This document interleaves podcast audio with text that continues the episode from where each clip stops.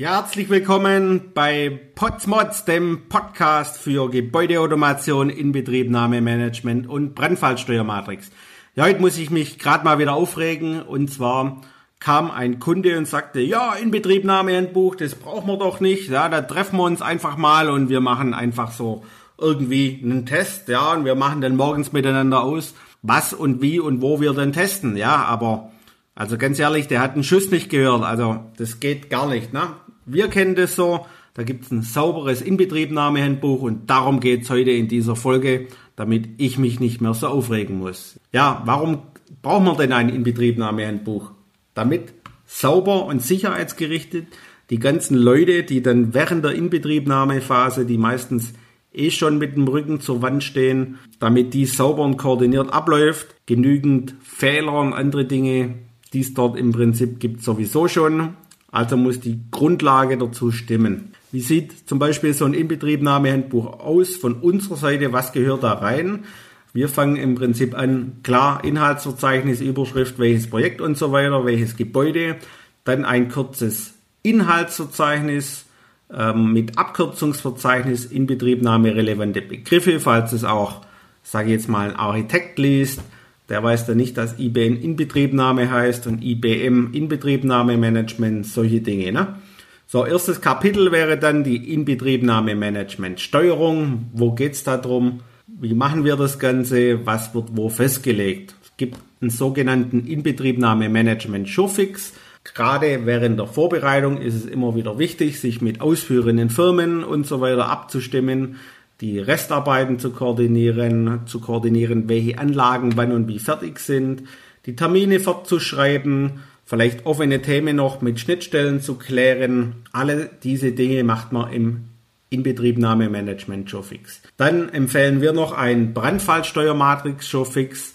Dort geht man im Prinzip her und klärt die ganzen Themen, alles was das Thema Brandfallsteuermatrix angeht. Ähm, die offenen Anlagenkennzeichnungsschlüssel, die Steuerlogik, bespricht es mit Fachplanern, ausführenden Firmen. Äh, manchmal binden wir auch noch die Objektüberwachung mit ein, die Programmierer der ausführenden Firmen, den Sachverständigen, je nachdem, welche Fragen dort aufkommen. Nächstes Unterkapitel ist der Sachverständigen-Showfix. Ja, was machen wir dort? Dort klären wir die ganzen Prüftermine, die Abstimmungen, was ist wie, wie wird nachher was geprüft, welche Aufgabe hat wer, wie ist die prinzipielle Vorgehensweise der Vorprüfungen, welche Unterlagen bekommt der Sachverständigen, bekommen die Sachverständigen, sorry, und das wird alles dort geklärt. Meistens auch im Vorfeld gut, sich mal mit diversen Themen mit den Sachverständigen, wie sie die Lage sehen, abzustimmen. Das nächste Thema ist dann die Anlagenliste. Ähm, wir haben jetzt gerade echt mal wieder so ein Projekt. Ja, wir haben zehn Lüftungsanlagen, die eine steht oben rechts, die andere links und irgendwie machen wir das dann schon, ja. Und Anlagenkennzeichnungsschlüssel, wozu brauchen wir denn? Es ging doch auch die letzten 40 Jahre ohne. Ja, genau diesen Leuten dann im Prinzip beizubringen, Anlagenkennzeichnungsschlüssel ist das A und O, gerade für die späteren Prüfungen, damit man teilautomatisiert prüfen kann. Das war letzte Woche schwierig, aber Sie haben es jetzt eingesehen, das fruchtet vielleicht noch in der einen oder anderen Person nach. Wir schauen einfach mal.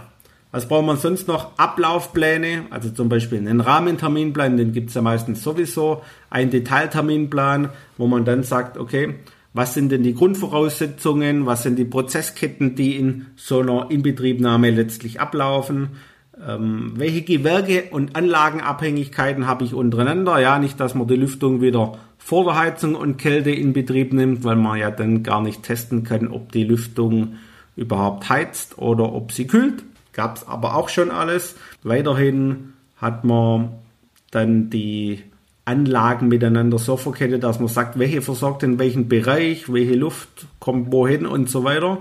Dann gibt es einen Anlagenterminplan, der wird von der Objektüberwachung oder Fachbauleitung meistens gepflegt und fortgeschrieben, sodass man sagt, welche Anlage sitzt auf welchem ISP, also Informationsschwerpunkt der Gebäudeautomation und wann ist denn was fertig oder geplant fertig, sodass man weiß, okay, wann kann ich denn in Betrieb nehmen.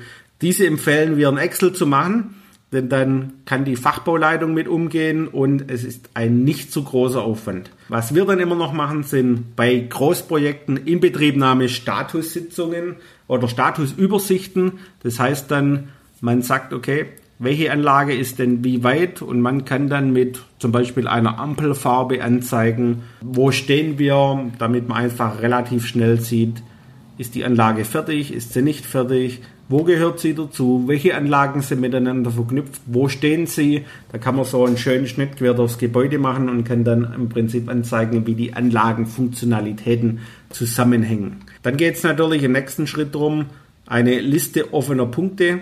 Was muss noch alles abgearbeitet werden, damit man nichts vergisst? Dann geht es weiter Richtung Gewerke-Beziehungsmatrix, dass man sagt, okay, nach VDI 6039, welche Anlagen gehören denn wie zusammen? Und wer spricht denn mit welcher Anlage über welche Funktion. Dann machen wir noch einen sogenannten Schnittstellenkatalog, vor allem während der Planungs- und Bauphase, damit man dann mal weiß, okay, wer ist denn für was verantwortlich, wer ist nur informativ abhängig von dieser Information und so weiter, damit man einfach dort auch schon die Schnittstellen hat. Ne? Dann geht es weiter zur Durchführung der Inbetriebnahmen. Das davor war jetzt erstmal Grundlagenschaffung, Planung und so weiter. Jetzt sind wir bei der Durchführung. Da wieder, wie immer, die Gewerke internen Inbetriebnahmen als allererstes, indem wir sagen, wir nehmen die Lüftung mit der Gebäudeautomation in Betrieb, die Entrauchung als Anlage in Betrieb mit oder ohne Emesser, also kommt ja auch wieder drauf an, ist es eine kompakt Entrauchungsanlage, sprich zum Beispiel für ein Treppenhaus oder oder oder. Und hier werden die gewerkeinternen Inbetriebnahmen hauptsächlich von der Fachbauleitung oder Objektüberwachung geführt, was ganz normaler Standard ist. Und dann bei den gewerkeübergreifenden Inbetriebnahmen, hier fängt das eigentliche Inbetriebnahmemanagement an. Bei der Durchführung, indem man dann organisiert, okay, welche Anlage muss denn mit welcher getestet werden und hier schon die ganzen Wirkprinzipprüfungsszenarien dann miteinander und gegeneinander testet. Das ist natürlich nicht nur bei der gewerkeübergreifenden Inbetriebnahme die Brandfallsteuerung, die immer wieder erwähnt wird, sondern auch zum Beispiel ein Black Building Test, ein Realbrandversuch, dann ein Lastmanagement fürs Gewerk Elektro, also man schaltet alle Elektroverbraucher auf Spitzenlast und nach der Überschreitung schaut man dann, was wird denn wieder abgeschaltet, funktioniert die Prioritätenliste, die Abschaltliste. Dann schaltet man mal die Heizungs- und Kälteerzeuger ab, schaut, ob der andere dann einspringt im Fehlerfall, also wenn man einen zweiten Erzeuger hat, oder ob der zweite Wärmetauscher kommt. Was passiert, wenn die Vorlauftemperatur einfach runtergeht, weil der Wärmetauscher abgeschaltet ist und so weiter. Dann kann man noch zum Beispiel sagen, okay, ich mache einen Building Performance Test. Also man stellt einfach mal fest, welche Leistung bringt denn die Anlage, ne? zum Beispiel im Rechenzentrum die Kälte, ja, indem man einfach Heizbänke dort reinstellt und sagt, ich teste mal, ob die Kälteanlage, ob die Kälte ihre Leistung bringt. Ne? Dann kann ich noch zum Beispiel die zentralen Netzwerkkomponenten abschalten, Inselbetrieb fahren, sagen, okay, wie verhält sich das Ganze, die ganzen Anlagen miteinander. Oder kann zum Beispiel noch sagen, ich simuliere mal eine Störung der Zutrittskontrollanlage, der Türsteuerung, wie geht das Ganze dann weiter. Also das wären so Testabläufe, die muss man im Einzelnen entsprechend dann beschreiben, was zu tun ist, wie hintereinander entsprechend die Anlagen anzufahren sind, welche Tests man noch macht und man kann auch mehrere Tests zum Beispiel miteinander verknüpfen. All dieses muss man in einem Inbetriebnahmehandbuch beschreiben und abklären. Das Ganze wird dann festgehalten in Protokollen, zum Beispiel in einer Vollständigkeitsprüfung, in einer Funktionsprüfung, in Leistungsmessungen, Mängellisten und so weiter. Und man geht im Prinzip her und macht eine sogenannte Dokumentation des Inbetriebnahmemanagements. Dort gehören auch von den Gewerke internen Inbetriebnahmen die ganzen Geschichten rein, was Dokumentation angeht.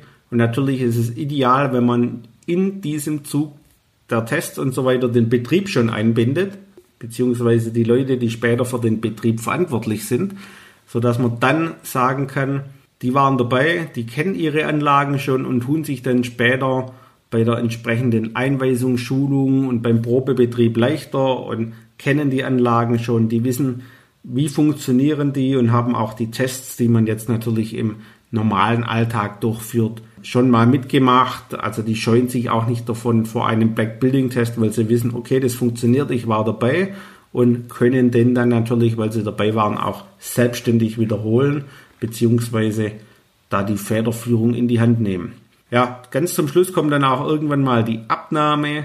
Da können wir ein eigenes Kapitel drüber machen. Nach der Abnahme beginnt dann die Betriebsoptimierungsphase. Also sprich, man hat das erste Mal Leute im Gebäude drin und kann dann im Prinzip zum Beispiel zwei Sommer und zwei Winter oder auch in den Herbstzeiten die Herbstens- und, und Frühjahrszeiten die entsprechende störungsfreien Anlagen optimierte Betriebe zum energieoptimierten Betrieb fahren, kann das ganze Gebäude nochmal sauberer einregeln ähm, und kann das Ganze optimieren, weil die meisten Gebäude sind ja nicht im Peak unterwegs, sondern die sind natürlich im Teillast unterwegs und dort müssen sie richtig gut sein. Dort kann ich auch entsprechend Energie sparen oder andere Dinge tun, sprich optimieren, wenn ich dann weiß, okay, so ist die Nutzung des Gebäudes und dann entsprechend die Ein- und Ausschaltzeiten beispielsweise anpasse oder optimiere.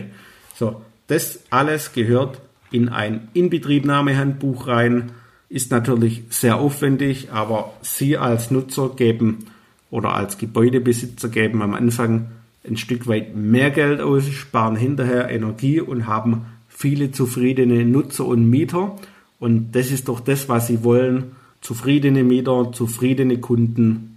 Das wünsche ich Ihnen von ganzem Herzen.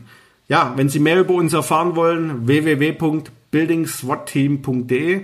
Schauen Sie bei uns einfach auf der Homepage vorbei. Ich bin Tobias Potz und ich freue mich, wenn wir in Zukunft mehr funktionierende Gebäude in Deutschland, Österreich und der Schweiz haben, überall, wo man mich und unser Team verstehen kann. Bis dann und bis zur nächsten Folge. Tschüss.